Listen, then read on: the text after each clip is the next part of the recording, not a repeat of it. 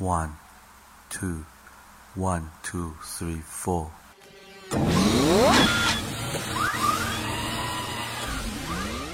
过去一周时间，你都学个不停，成长烦恼不断影响你的心情。上学就要高高兴兴，别烦心，就让白话天下陪你快乐前行。社会热点、世间百态，咱这说不停。换个视角，逆向思考，发现真性情。举手之劳，日行一善，与道德同行。人人都是自己代言，真正的明星。富强、民主、文明、和谐，国家的期望。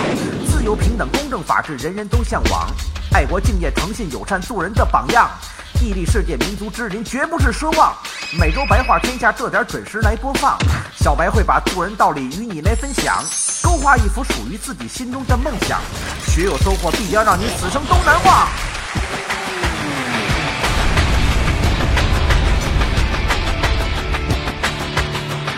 白话天下，It's show time。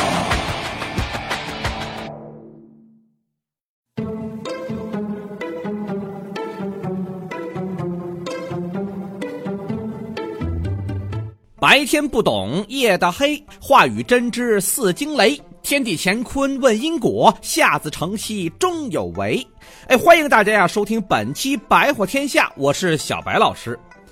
这在生活的社交礼仪当中啊，我们都知道，这男不问工资，女不问年龄。哎，你比方说啊，我跟一个新朋友聊天，哎，你总不能上去就问，哎，咱俩谁大呀？不能吧？尤其是现在这三十岁的 IT 男，有的长得呀跟那五十岁似的，而有些姑娘本来是三尖多，却能打扮的跟那二十岁小姑娘似的。可以说，这是一个不太容易通过颜值来判断年龄的时代。但是有的时候，当你见到一个人不知道该怎么称呼时，用一些小的技巧就能够巧妙的曲线救国，达成目标。怎么做呢？我教你一办法，你就带着对方来到这电影院门口，指着海报上一蓝胖子，假装你不知道，你就看他怎么回答。如果对方脱口而出“小叮当”，哎，甭想，这哥们肯定是七零后出生。如果对方上来就说“机器猫”，哎，那很好判断，八零后生人。如果对方张嘴来一句“哆啦 A 梦”，恭喜你，对方是货真价实的九零后啊。如果说二零一五年各大影院的动画片票房吸金王是谁？哎，那就非呀是日本原创动画片《哆啦 A 梦伴我同行》莫属了。这短短上映十四天，累计票房已经超过了四点五个亿呀！可以说，这部既让广大七零后和八零后戳中泪点、寻找共鸣，又能够让广大九零后甚至是零零后都喜闻乐见的电影，才是真真正正的老少通吃的全能型动画片。所以，我们今天呀，小白脱口秀就来和大家说说这影响了四代中国人的蓝胖子。为什么说哆啦 A 梦这个来自于日本的动画片主角，却能够让国人亲切地称他为是国民老朋友？哎，要想搞明白这个事情啊，我们首先要从哆啦 A 梦和国人的第一次亲密接触开始。早在一九八七年前后啊，那个时候我们对于所谓版权的意识还很薄弱，于是呢，一批未经授权的哆啦 A 梦漫画版图书就率先登陆了中国内地。由于这是没有得到日本的官方授权，所以当时啊，翻译过来的名字是五花八门，有的出版社起名叫机器猫。有的出版社呀，则改成叫小叮当。后来呢，也有一些小出版社想分一杯羹啊，一看，哎呦，这好名字都被人给起没了，那咱得换呀，换啥呢？这不是现在流行混搭吗？行了，新名字有了。于是这第二波的盗版哆啦 A 梦的名字就更奇葩了，什么小叮当机器猫，什么叮当机器猫，什么机器猫小叮当，等等等等，是五花八门啊。但是却始终没有人去叫哆啦 A 梦，这现在啊想想也对，那个时代还相对保守，起个名字呀都喜欢走正统路线。你说一个长着猫脸机器人保姆就应该叫做机器猫，叫啥中英文混搭、充满摩登范儿的哆啦 A 梦啊？于是这盗版的成了正统，挤兑的本来是正版的名字却无人知晓。哎呀，不知道这藤子不二雄先生如果知道在中国那个时代是这种情况，会不会给气出个好歹呀？等到了一九八九年，广东电视台率先购买了一批哆啦 A 梦的电视动画片版权，当时啊起了个名字叫叮当。后来传到了全国其他电视台，这也就成了广大七零后和八零后第一次与哆啦 A 梦在电视屏幕上的相聚。等到了一九九一年，中央电视台从日本是一次性引进了上百集的哆啦 A 梦短片动画片，取名为叫《机器猫》。借助了这央视无可匹敌的影响力和号召力，以及无论是日常的黄金档动画片时间，还是寒暑假的十集动画联播，总之啊，在这个时候，“机器猫”这三个字基本上已经被广为人知。那么时间一下再推后十三年，等到了二零零四年，哆啦 A 梦版权所有者啊正式发布了《机器猫》的全球官方中文译名，就是哆啦 A 梦。并且重新经过配音的《哆啦 A 梦》动画片开始在大范围的传播，至此山寨名称退出江湖，成为一代传说。哆啦 A 梦的正统时代是君临天下。此时的七零后和八零后已经逐步进入到了青年时代，而九零后的幸福童年则有了哆啦 A 梦的陪伴。等到了二零零七年，哆啦 A 梦的电影版先后登陆中国大屏幕，进一步推高了哆啦 A 梦在九零后甚至零零后之间的影响力。而很多七零后此时啊，都已经开始成家立业，带着子女一同走进电影院。可以说呀，这哆啦 A 梦成了两代人之间联系亲情的一条有效的途径，并且真正实现了一部动画片对中国主流人群的全覆盖呀。我们常说，这外行看热闹，内行看门道。无论是国产还是日本，亦或是好莱坞的动画片，为什么独独是哆啦 A 梦能够做到横跨四代国人的精神世界，至今都经久不衰呢？哎，我想啊，要想回答好这个问题，我们首先要了解哆啦 A 梦到中国的时候，这中国的社会状态到底是个什么样。哆啦 A 梦是一九八七年来到中国的。当时的中国正处于是第一代独生子女的童年时代，没有了父母那一代人有兄弟姐妹的手足之情，缺少了玩伴的结果就是从内心当中会感到孤独，缺少心灵的倾诉。而哆啦 A 梦的人类主人公大雄，哎，也恰恰是一个独生子女。在动画片中，他所遇到的跟学习和生活的种种问题和烦恼，我们都可以在自己的现实生活当中找到所对应的人和事。而此时，哆啦 A 梦的出现，恰恰就成了中国独生子女一代心中渴望已久的精神寄托。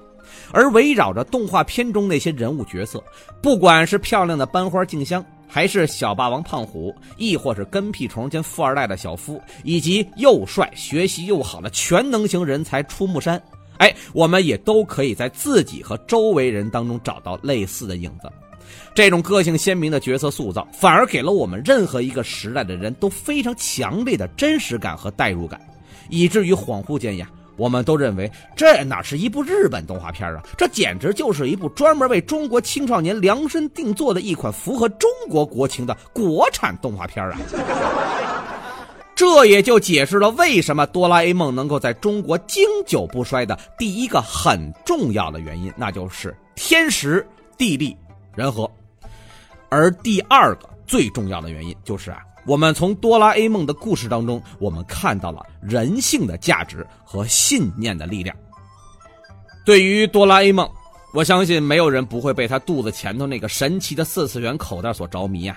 实话实说，小白老师作为八零后，对哆啦 A 梦这个神奇的口袋的痴迷和向往，远远超越了阿拉丁神灯和神笔马良的那只神奇的画笔。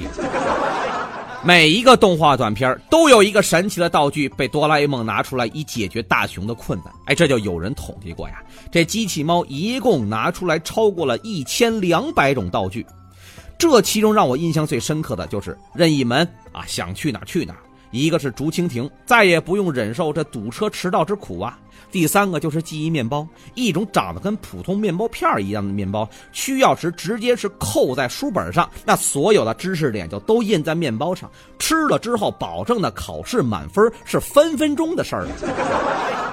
但如果哆啦 A 梦的故事设定仅仅就定位在有梦必定能实现，万事有捷径的套路就到此为止的话。那我们只能说，这《哆啦 A 梦》这部动画片只能说明日本人的想象力确实很丰富，而且创造力惊人呐。但这种光秀创意肯定不能让一部动画片可以影响四代人。于是，藤子不二雄先生将人性的价值和信念的力量融入其中。是否还记得，每一次哆啦 A 梦的道具都能够派上用场，但是每一次都是在关键时刻掉链子。每次当大雄拿着道具想跟胖虎和小夫一决高下、一洗前耻之时，其结果往往是不如人意。无论是原著还是电影，哆啦 A 梦最喜欢教育大雄的一句话就是：不能永远依靠道具。在《伴我同行》这部动画片当中，当二十年后的静香因为户外旅行被风雪困住，大雄上前施救，却也被反困其中。绝望之下，只能通过强大的意念进行祈祷，让二十年后的自己能够赶过来相助。其实这些都是作者在用一个浅显的道理向我们展示了一个看似普通但意味深远的人生哲理，那就是依靠外部的力量是无法解决一个人内心的软弱。拥有一份永不言败的自信和一份执着的信念，远比那些不劳而获更加的动人与真实。于是，这种对人生的思考投射在动画作品当中，就让每一部动画片都被赋予了更高的人文价值。仔细想想啊，哆啦 A 梦的每集故事无不遵循着这样一个固定的套路：大雄的任性闯祸，哆啦 A 梦拿出道具，道具失灵，大雄反省成长。可以说。我们总是能够从大雄的身上看到自己的影子，对待强者时的懦弱，对待梦想的摇摆。当我们在现实生活当中遇到了失意和挫折，我们可以从哆啦 A 梦的神奇口袋中寻找到所需要的信念与慰藉。从每一次哆啦 A 梦的电影当中，我们总是能够看到，只要我去努力，未来一定会因我而改变的乐观精神和不屈不挠的人生定位。我们每个人都希望自己拥有一个哆啦 A 梦，都希望有朝一日有一个神奇的四次元口袋，可以变出各种道具，帮助我们实现梦想。现实中，我们没有哆啦 A 梦吗？事实上，我们每个人都有。哆啦 A 梦的名字翻译过来，其实就是守护天使的意思。而我们的爸爸妈妈，其实已经在用他们全部的爱，为我们制作了一个隐形的哆啦 A 梦，时刻陪伴在我们的身边。在我们的成长过程当中，父母的爱好像是一双隐形的翅膀，时刻呵护着我们健康成长。但终有一天，我们要学着慢慢长大，离开父母的呵护，开启新的人生航向，独自面对未知人生的挑战和多姿多彩的生活。哆啦 A 梦终究不会陪伴我们一生。我想啊，这也就是哆啦 A 梦为我们上的最后一课吧。这正是。伴我同行正热映，童年往事用心听，成功还需靠自己，内心强大是真情。